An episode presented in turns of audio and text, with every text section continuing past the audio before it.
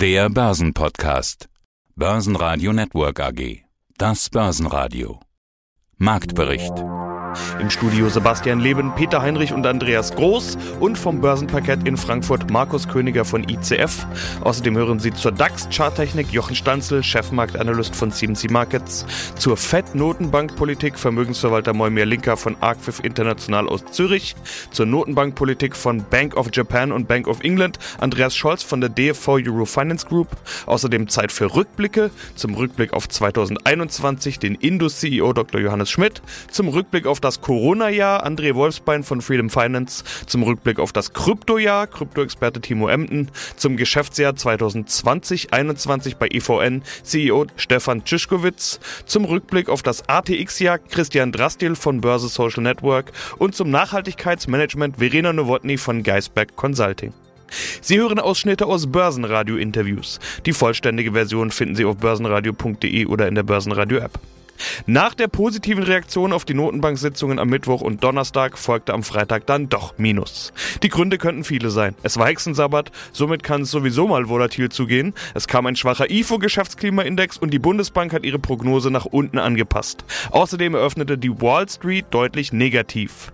Dort gaben vor allen Dingen Technologieaktien ab. Der DAX verlor zum Schluss minus 0,7% auf 15.531 Punkte. Der ATX in Wien ging mit minus 0,5% und 3.700 772 Punkten ins Wochenende, der ATX Total Return mit 7669 Punkten. Stärkste Gewinner im DAX waren MTU mit plus 1,5% und die Deutsche Börse und Airbus mit jeweils plus 1,2%. DAX-Verlierer waren VW mit minus 3,6%, Porsche mit minus 3,8% und schlusslich Daimler mit minus 4,2%. Hallo, mein Name ist Markus Königer. Ich arbeite auf dem Parkett der Frankfurter Wertpapierbörse für die ICF Bank. Meine Kollegen und ich sind für die korrekte Preisfeststellung für die strukturierten Produkte der Emittenten, die wir betreuen, verantwortlich. Markus, ein letztes Mal im Jahr 2021 schalten wir zu euch für die Trends vom Parkett. Der Kalender will es so. Die nächsten beiden Freitage sind keine vollen Börsentage mehr. Deshalb jetzt ein letztes Mal. Also vielleicht auch schon Zeitpunkt für ein Fazit. Börsen mit Plus, kann man sagen. Corona immer noch da, kann man sagen. DAX 40, eine so eine Entwicklung, die wir im Laufe des Jahres hatten. Was fällt dir sonst ein zum Jahr 21? Ja, also ich sag mal, voll, ein Jahr voller Corona, würde ich mal sagen, ja.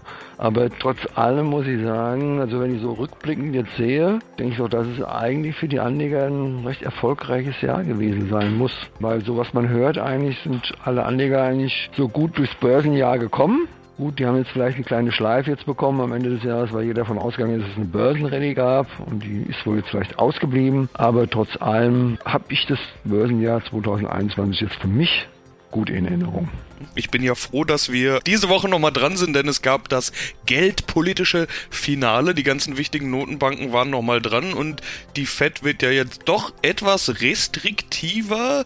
Die Zügel werden angezogen, die Richtung ist klar. Manch einer sagt, die EZB kommt unter Druck. Wie hast du die Woche erlebt? Die Börsen haben ja eher positiv darauf reagiert und nicht, wie manch einer vielleicht befürchten konnte, negativ.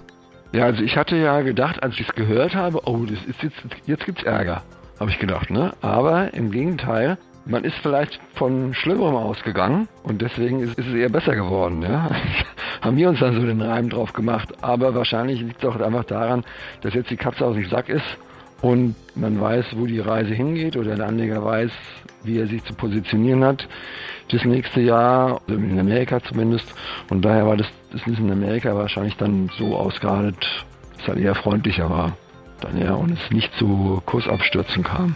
Ja, schönen guten Tag. Mein Name ist Jochen Schanzl von CMC Markets. Du findest das nicht vertrauensstiftend?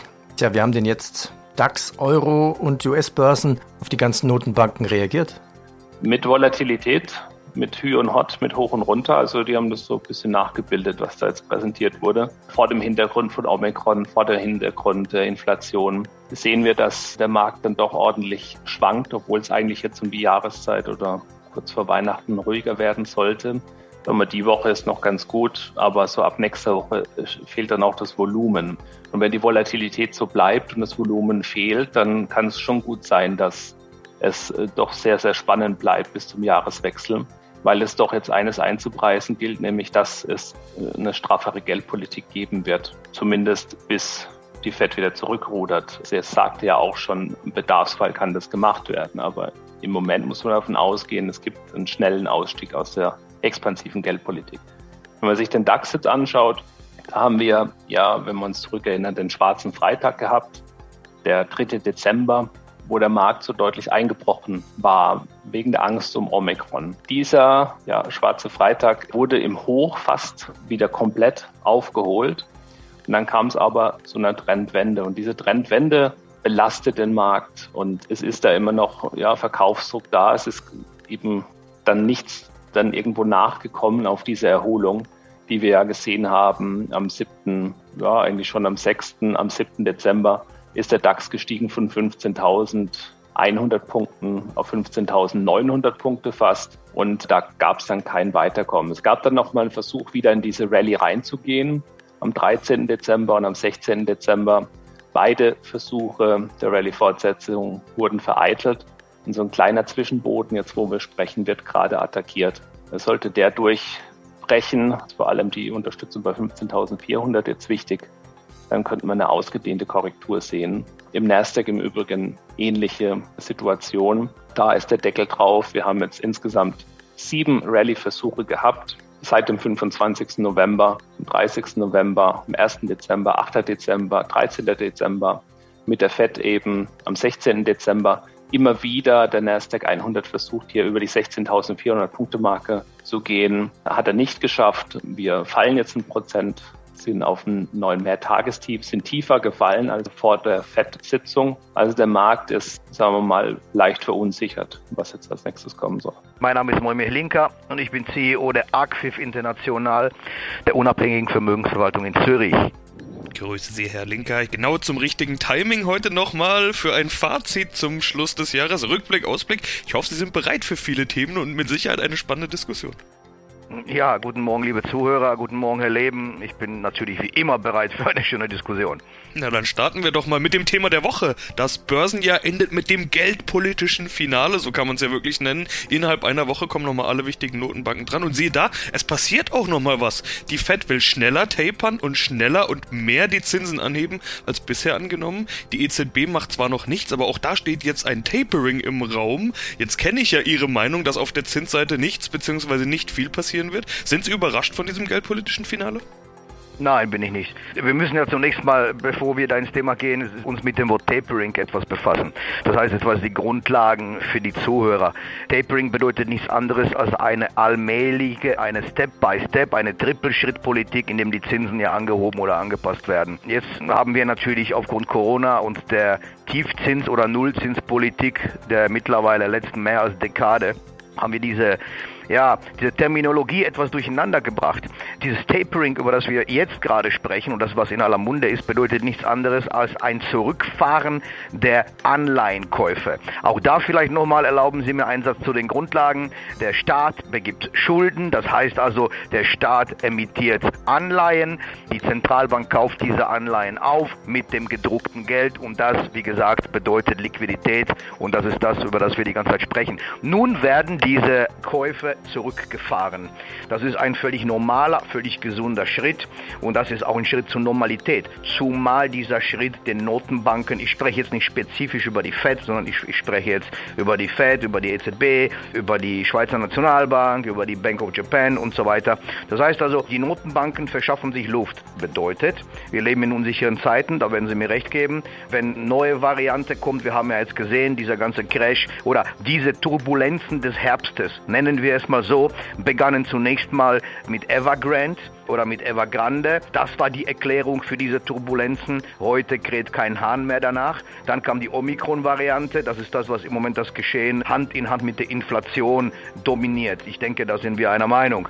Und dieses noch einmal, um eure Frage zurückzukommen, das Tapering bedeutet eine gesunde, eine richtige und eine normale Reduktion der Anleihenkäufe und der Weg zwischen einer Reduktion der Anleihenkäufe bis hin zu Zinserhöhungen, der ist noch sehr, sehr, sehr weit. Da gehört noch einiges dazu. Und wie gesagt, egal was die Fed gesagt hat, ich habe da meine spezifische Meinung. Mein Name ist Andreas Scholz vom Finanzplatz Frankfurt. Heute ist zu unserem Jahresendgespräch hier zugeschaltet. Ich freue mich sehr nochmal, das geldpolitische Finale des Jahres 2021 diskutieren zu können. Und dann blicken wir noch abschließend auf das Land mit dem roten Punkt. The Bank Ganz of. andere Welt, völlig andere Welt. Japan ist also, da müsst, da, das ist schon spannend. Ich sage immer, da schauen wir quasi in ein Labor, wo wir möglicherweise auch in Europa mal landen werden, in einer dauerhaft ultra expansiven geldpolitischen Falle, muss man sagen. Die Bank of Japan bleibt ultra expansiv. Sie kauft und kauft und kauft, der Zins ist bei Null. Und äh, die Sitzung heute früh hat ergeben, dass sich daran auch nichts ändert. Es bleibt auf absehbare Zeit ähm, sozusagen ein Fass ohne Boden. Man, man gibt Geld immer wieder in den Kreislauf hinein und ich äh, habe die Annahme, ich will nicht sagen Befürchtung, aber die Annahme, dass sich darauf auch in den, daraufhin in den nächsten Jahren auch, was diesen Punkt anbelangt, in Japan nicht viel ändern wird. Wir sehen also, wie unterschiedlich die großen Notenbanken der Welt umgehen mit dem Thema Inflation. In Japan dauerhaft ultra expansiv, in den Vereinigten Staaten jetzt also eine Bremsung, eine deutliche Bremsung, in Großbritannien die erste Zinsanhebung und die EZB so in between, mittendrin, ein bisschen halbherzig, beginnt zu tapern, aber Zinsanhebungen stehen doch weit, weit voraus, sind in weiter Ferne erst zu erwarten. Also ein sehr unterschiedliches, spannendes Bild, weil das hat Folgen natürlich für die Währungen und da haben wir sehr viel Stoff im nächsten Jahr 2022. Mein Name ist Johannes Schmidt und ich bin der Vorstandsvorsitzende der Indus Holding AG. Herr Schmidt, das Jahr 2021, das beschreibt ja einen relativ weiten Spannungsbogen. Zuerst die Corona-Erholung, dann ein äußerst zuversichtlicher äh, CEO Schmidt, der enttäuscht wäre, wie Sie gesagt haben, wenn man nur den unteren Bereich der Prognose treffen würde. Mitte des Jahres dann auch tatsächlich prompt die Anhebung der Prognose. Nach dem dritten Quartal dann doch die bittere Erkenntnis, die Autoindustrie steckt fest im Stau, so hatten Sie es gesagt. Die gestörten Lieferketten erweisen sich dann doch irgendwie als Fußfesseln. Wenn Sie jetzt volles Haar hätten, wie sehr würden Sie es sich raufen wollen?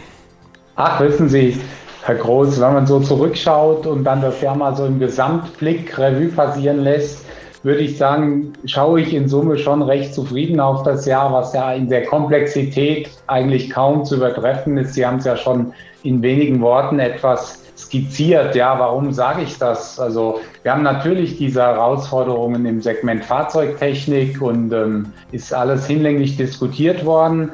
Aber ich glaube, wir müssen auch immer im Auge haben, wir haben neben dem Segment Fahrzeugtechnik vier Segmente, die wirklich eine gute und teilweise auch sehr gute Performance ja gezeigt haben und auch aktuell weiter zeigen. Und insofern sage ich mal, glaube ich, wenn, wenn meine virtuellen Haare angeschaut würden, würden die jetzt nicht alle zu Berge stehen. So, so ist es nicht. Aber die Komplexität ist natürlich schon erheblich gewesen. Über die anderen Standbeine sprechen wir im weiteren Verlauf des Interviews. Ich würde jetzt wirklich gerne mal bei dem Thema, bei dem Schwerpunktthema Automobilindustrie, Zulieferindustrie bleiben. Wir sind ja beide ausgebildete Ingenieure. Sie haben sogar einen Doktorgrad noch dazu. Das habe ich dann nicht mehr geschafft. Planung ist ja eher das Ding der Betriebswirtschaftler, also die von der BWL-Seite dann kommen. Die Ingenieure, die schauen dann doch gerne auf ausgefallene Lösungen, schauen über den Tellerrand hinaus. Wenn Sie jetzt im Bereich der Automobilindustrie und Zulieferindustrie über den Tellerrand hinausschauen, was sehen Sie da? Also primär glaube ich, im, im allererst sehen wir mal natürlich einen großen technologischen Umbruch, ja. Und dieser Umbruch durchzieht die ganze Branche und macht sich an den verschiedensten Stellen fest. Das ist ja durchaus auch ein Umbruch, an dem wir an der einen oder anderen Stelle in dem Segment Fahrzeugtechnik auch profitieren. Nehmen wir mal den Bereich der gesamten Fahrzeugentwicklung. Die Elektromobilität bedarf ganz neuer Konzepte. An vielen Stellen in den Fahrzeugen, ein Feld, wo wir dann sehr aktiv sind, ist zum Beispiel das ganze Thema Thermomanagement, denn im Gegensatz zum Verbrennermotor haben Sie halt in der Elektromobilität keine Wärmequellen. Ne? Beim, beim Verbrenner müssen Sie immer schauen, wie bringen Sie die Wärme weg. Das heißt, Sie haben Wärme im Überfluss. Beim Elektroantrieb haben Sie typischerweise sehr wenig Wärme. Wenn Sie Wärme haben, haben Sie die in der Batterie. Sie brauchen ganz neue Managementsysteme und das ist zum Beispiel ein Thema, was unsere IP-Tronik ja sehr intensiv abdeckt. Und insofern spüren wir an der Stelle halt auch durchaus Rückenwind. Also insofern der größte technologische Umbruch sicher der Übergang zur Elektromobilität mit der Hybridtechnik als, ja, als Zwischenschritt, ja, der, der ja auch in der Diskussion ist in der öffentlichen. Ne? Seien Sie grüßt, verehrte Zuhörer. Traditionsgemäß André Wolfsbein im Studio von Börsenradio und herzlich willkommen zu Börsenfrühstück. Heute sprechen wir über die Märkte im Jahr 2021 und ich freue mich auf unser Gespräch mit dem Sebastian. Hallo Sebastian. Grüße dich. Ja, ich will das noch ergänzen. Wir schauen gar nicht nur auf die Märkte, sondern eigentlich auf alle wichtigen Themen, die wir in diesem Jahr zu besprechen haben. Wir wollen ja mal einen kleinen Rückblick versuchen und natürlich die Frage stellen, welche Erkenntnisse wir auch für die Zukunft, für unsere Investments daraus ziehen können. Thema des Jahres wahrscheinlich nach wie vor Corona, oder? Pandemie noch nicht überwunden, auch wenn manch einer das vielleicht gehofft hat. Es wird geimpft, was das Zeug hält. Wir sind jetzt am Boostern, manche sind aber noch gar nicht geimpft. Impfstoffhersteller wie BioNTech, die Stars des Jahres, kann man glaube ich so sagen. Für uns sind Faustschläge zur Begrüßung normal, Social Distancing auch, Testen und Impfen ist auch was ganz Normales geworden. Corona war ein 2021er Thema und wird wohl auch ein 2022er Thema werden, oder? Genau, kann ich mir auch bestens vorstellen, denn dieser Virus mutiert ja auch. Also jetzt haben wir Omikron, dann hatten wir Delta-Stamm etc. etc. Das Gute daran ist, also ich habe mich ja in Bezug auf, auf diese Pandemie beziehungsweise generell ein bisschen mit den Viren auseinandergesetzt. Äh, man sagt aber, dass diese Mutationen, die schwächen immer wieder ab, denn diese Viren, die sind nicht äh, darauf bedacht von Natur aus, das Wirt zu töten, sondern äh, die möchten ja, ja etwas länger in den Wirt, also sprich in den Träger verweilen. Von daher, vom Jahr zu Jahr müssten diese Viren abschwächen bzw. schwächer werden. Mein Name ist Timo Emden, ich bin Marktanalyst seit über 14 Jahren und mein Fokus liegt auf Kryptowährung. Starten wir einen Krypto-Jahresrückblick 2021. Welchen Verlauf hat Bitcoin im Jahr 2021 genommen? Mach doch mal bitte den Bitcoin-Chart auf. Wie war denn der Start 2021? Wo waren Hochs und Tiefs im Bitcoin und wo stehen wir heute, kurz vor Weihnachten? Ja, angefangen im Januar 2021 waren wir roundabout ja, zwischenzeitlich mal sogar in der Spitze bei 42.000 Dollar gewesen, Anfang Januar, Mitte Januar. Das war ja doch schon ein markantes Hoch. Dann ging es erstmal wieder abwärts. Ein paar Tage später, das hat ja dann wirklich, ja, im wahrsten Sinne des Wortes etwas gerappelt. Bis unter 30.000 Dollar sind wir dann gerutscht. Man hatte ja die Befürchtung, dass wir dann unter Umständen sogar die 20.000 Dollar wieder berühren. Aber nein, es sollte so nicht kommen, sondern es ging dann im wahrsten Sinne des Wortes steil bergauf von 30.000 Dollar bis auf, Achtung festhalten, 65.000 Dollar bis Mitte April. Also wenige Monate später hatten wir dann ein neues Rekordhoch, also immer wieder natürlich ein neues Rekordhoch, aber das sollte dann aber erstmal so lange bleiben, denn ja, es ging dann erstmal wirklich runter im Karton. Es hat gerappelt bis zum geht nicht mehr zurück auf die 30.000 Dollar, die wir schon im Januar gehabt hatten. Das war dann Mitte des Jahres, also wirklich ja eine Kryptoflaute, die wir Mitte des Jahres gesehen haben, aber dann postwendend wieder der Einstieg von den 30.000 Dollar bis auf das jüngste Rekordhoch im November. Am 11. November war es der Fall.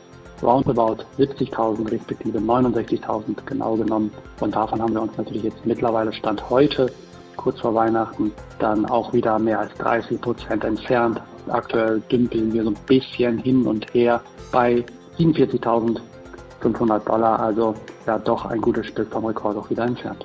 Mein Name ist Stefan Schischkowitz. Ich bin Mitglied des Vorstands der FA Energie. Und wir wollen über Ihr abgeschlossenes Geschäftsjahr 2020-21 sprechen, ins neue Jahr blicken und darüber hinaus, Herr Schischkowitz, Energiepreise sind eines der großen Themen des Kalenderjahrs 2021 und damit auch für Ihr Geschäftsjahr 2020-21. Die Inflation kommt, wie viele sagen, zu großen Teilen aus gestiegenen Energiepreisen. Aktuell gab es da aber auch Verwerfungen. Sie sind Strom, Gas, Wasser und Wärmeversorger. Wie kommentieren Sie die Preise mit Rückblick jetzt aufs Jahr und die aktuellen Entwicklungen? Wir haben schon in den vergangenen Monaten ein Ansteigen der internationalen Energiepreise auf den internationalen Märkten festgestellt. Die Entwicklung, die aber seit Anfang August stattfindet, hat uns alle überrascht. Wir sind auch dabei zu verstehen, was der Hintergrund für diese Entwicklung gewesen ist. Aber es sind so naheliegende Dinge wie natürlich ein Aufholeffekt der globalen Wirtschaft nach der Pandemie. Die Frage ist sozusagen, wie das Gas in großer verfügbarer Menge nach Europa kommt und vor Ort vorrätig ist. Die Frage der CO2-Bepreisung und vor allem auch, dass weniger Windkraftstrom erzeugt worden ist in den vergangenen Monaten, als ursprünglich erwartet worden ist. Ja, und So ein Anstieg zeigt sich auch in Ihren Zahlen. Ihr Gewinn jedenfalls ist deutlich gestiegen, plus 63 Prozent auf 325 Millionen Euro. Allerdings habe ich gesehen, da sind auch Einmaleffekte drin. Woher kommt dieser starke Anstieg? Ja, wir waren bis Ende des dritten Quartals, also somit Ende Juni für uns, waren wir ganz normal in dem Plan und Korridor, wie wir den auch vorhergesehen haben.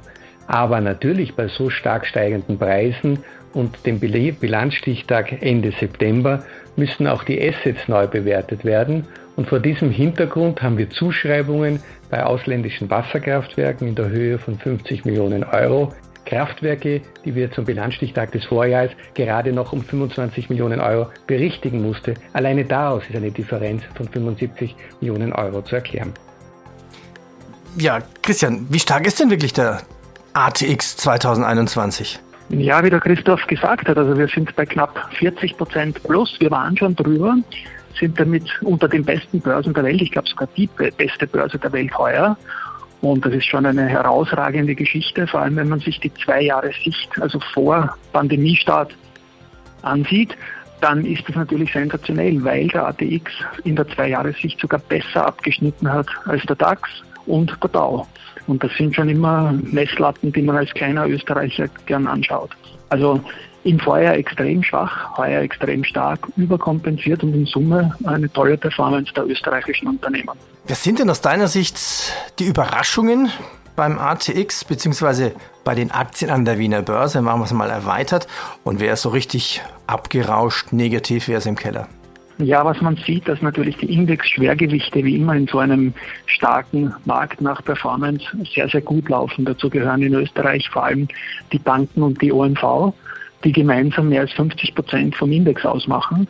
Und die sind alle so 40, 50 Prozent im Plus und da hast du natürlich als Gesamtmarkt gleich die Performance schon getan damit.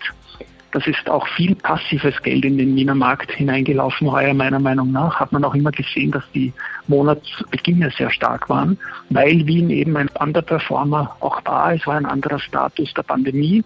Jetzt sind dann Opening-Schritte gekommen und man hat gesehen, dass bei den Banken es eigentlich keine allzu großen Probleme gibt. Und deswegen waren auch die Banken absolute Outperformer heuer. Und überrascht hat mich sicher das Maß der Erholung bei den Banken, dass wir die Großbanken 50 Prozent im Plus sehen. Das ist schon gewaltig. Vielen Dank, Verena Nowotny. Jetzt Andreas Czas. Andreas, bitte stell dich doch mal kurz vor. Gerne. Vielen Dank für die Einladung. Also ich bin aktuell CEO von Glacier und einer der beiden Co-Founder. Also wenn man schon 80 CEOs, CEOs an Bord hat, dann kann man schon was bewegen. Verena, wie wichtig wird dieser Nachhaltigkeitsmanager? Bin völlig der Meinung von Andreas, dass das eine strategische Position ist, die in direkter Linie zum CEO sein muss. Wie es eigentlich die Kommunikation geworden ist. Kommunikation war früher so ein Anhängsel irgendwo unten in der Werbeabteilung, bis man irgendwann einmal erkannt hat, es ist doch ein bisschen, ein bisschen wichtiger. Und, und es hinauf, es ist sukzessive hinaufgewandert. Und ich glaube, dass ein ähnliches Schicksal im Übrigen auch im Bereich Digitalisierung mit der IT passieren muss, auch das muss ich strategisch denken. Speziell auch die Datennutzung muss ich strategisch denken. Und ich glaube, dass dasselbe gilt für den Bereich Klimaverantwortung. Es ist ja nicht nur Nachhaltigkeitsmanagement, heißt ja auch eben auch ganz viel, da bin ich wieder in meinem Bereich, Kommunikationsarbeit. Ich muss mit diversen Stakeholdern kommunizieren. Idealerweise setze ich mich auch mit NGOs auseinander. Das ist ja auch etwas, was Unternehmen ja üblicherweise nur in der Kampfstellung machen. Also es ist meistens ein Gegeneinander mit NGOs, weniger ein Miteinander. Mhm. Das ist auch nicht leicht. Ich behaupte auch gar nicht, dass das leicht ist. Nämlich für beide Seiten, weil Unternehmen wird unterstellt, sie kaufen sich NGOs ein. NGOs wird unterstellt, sie lassen sich einkaufen. Also von dem her ist es einfach eine schwierige, eine gar nicht, aber so eine komplexe Ausgangslage, aber es lässt sich machen. Es ist, ist, lässt sich gut machen. Aber man kann natürlich das enorme Know-how des NGOs haben, auch positiv nützen von Seiten der Unternehmen. Börsenradio Network AG Marktbericht